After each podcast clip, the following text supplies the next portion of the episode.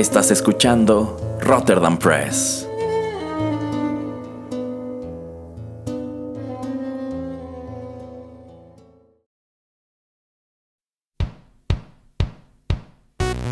Esto es Rotterdam Chips, pedacitos de nuestra biblioteca que compartimos contigo.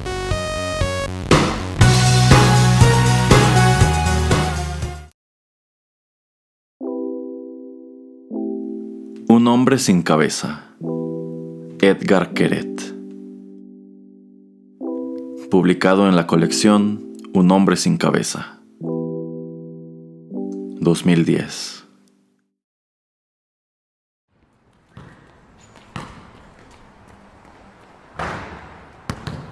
Entre los arbustos de detrás de la cancha de básquetbol de nuestra escuela encontraron a un hombre sin cabeza. Digo encontraron como si se tratara de un millón de personas, aunque en realidad se trató solo de mi primo, Gilad, al que se le había escapado el balón a los arbustos.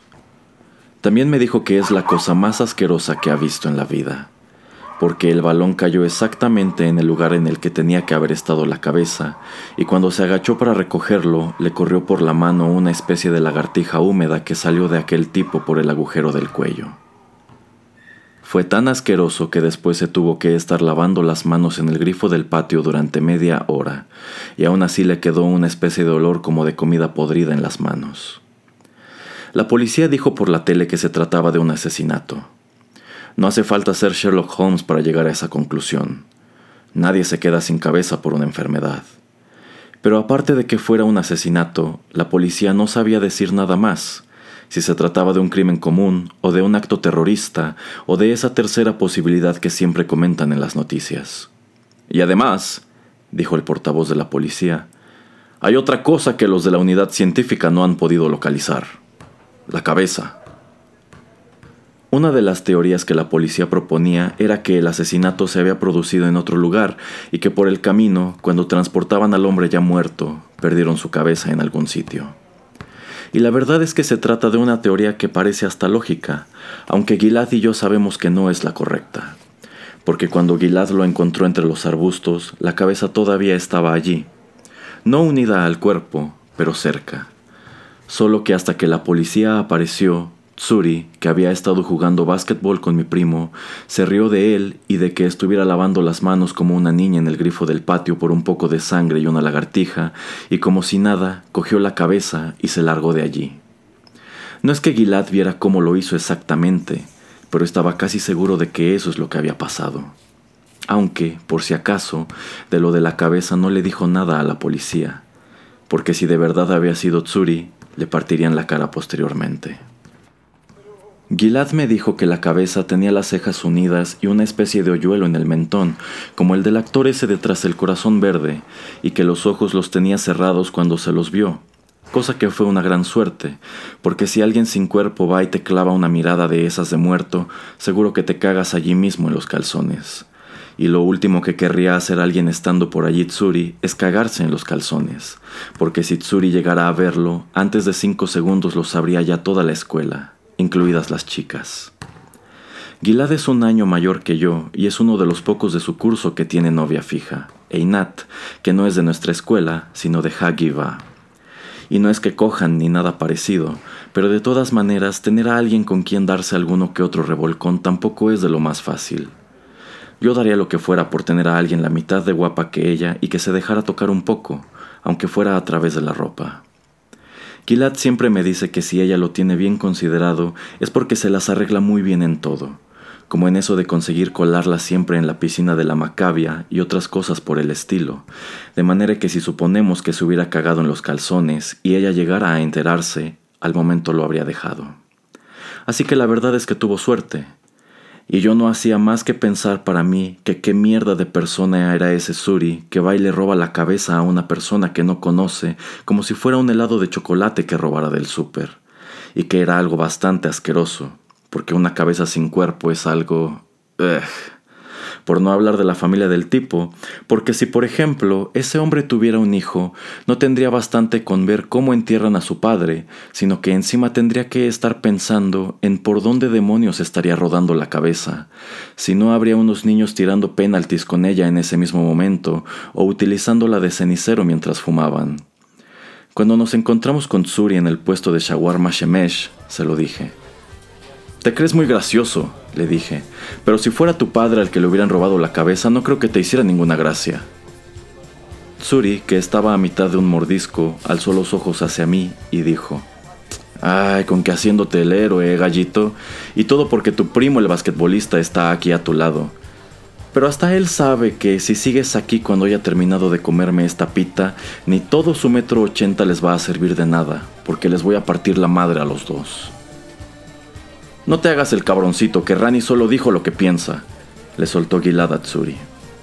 Pero Tsuri no le hizo ni caso, sino que se inclinó hacia mí con la pita y me dijo que cerrara el hocico o me iba a tener que putear. Gilad y yo nos fuimos de allí y no le conté nada a nadie. Del hombre sin cabeza nunca consiguieron descubrir quién era. Por sus huevos, la policía dijo que no era judío, pero nadie pudo decir quién le había hecho aquello ni por qué. Mi padre dijo que antes, en Israel, una mujer podía ir sola por la calle en plena noche sin tener miedo de nada, excepto de los árabes, mientras que hoy esto ya parece Estados Unidos, con gente que fuma droga y cadáveres decapitados en los patios de las escuelas. Y encima nadie se inmuta por ello. Un día está en la prensa y al día siguiente ya nadie se acuerda de nada. Y mi madre, que siempre procura calmar los ánimos, dijo que puede que todos estuvieran equivocados y que el tipo sin cabeza simplemente se había suicidado o se había caído en la oscuridad y alguna alimaña había llegado y se había llevado su cabeza. Cuando mi padre habló de ello, estuvo a punto de contarle lo de Tsuri, pero entonces me acordé de cómo había temblado Gilad y me dije, ¿para qué? Si no es judío, seguro que no tiene hijos, y aunque los tenga, ni siquiera deben de saber que ha muerto. Pero si le digo lo de Tsuri, encima de ganarme una paliza, voy a fastidiar a unos niños que viven en Rumanía o en Polonia y creen que su padre ahora está trabajando o pasándosela en grande en algún país lejano. Después de las vacaciones de verano pasé a noveno y la novia de Gilad empezó ya a dejarse hacer de todo. Tsuri dejó de estudiar y se puso a trabajar en el centro comercial de Hipercol, y a mí también me salió novia, aunque no me dejaba hacerle nada, casi ni besarla. Se llamaba Meirav y tenía los ojos más castaños que se hayan visto jamás, unos labios que siempre parecían estar húmedos y un hoyuelo en la barbilla, igualito al que Gilad había dicho que tenía el hombre sin cabeza.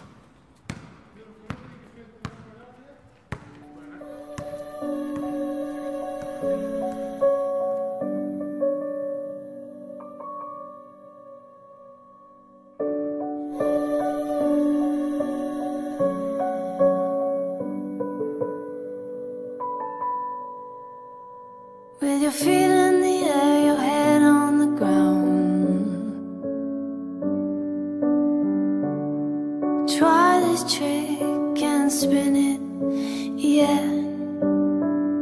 Your head will collapse, but there's nothing in it, and you ask yourself, Where is my mind? Where is my mind? Where is my mind? I was swimming in the Caribbean.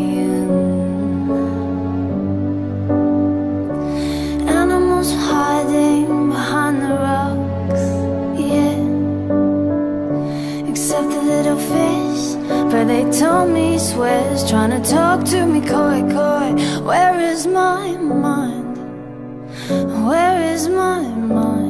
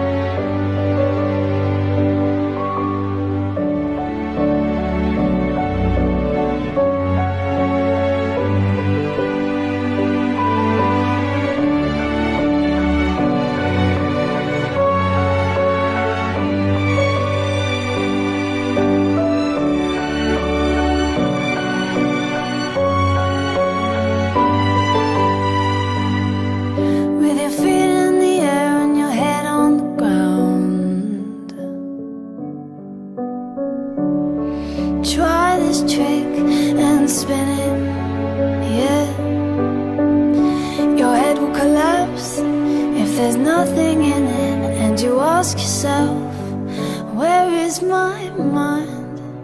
Where is my mind?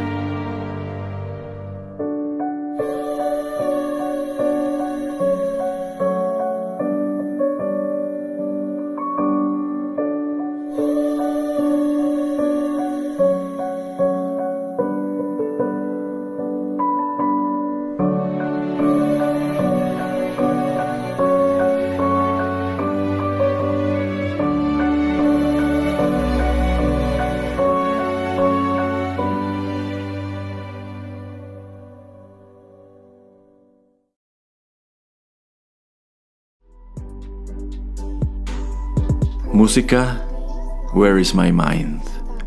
Jade Williams 2011 Original de The Pixies Esta fue una producción de Rotterdam Press.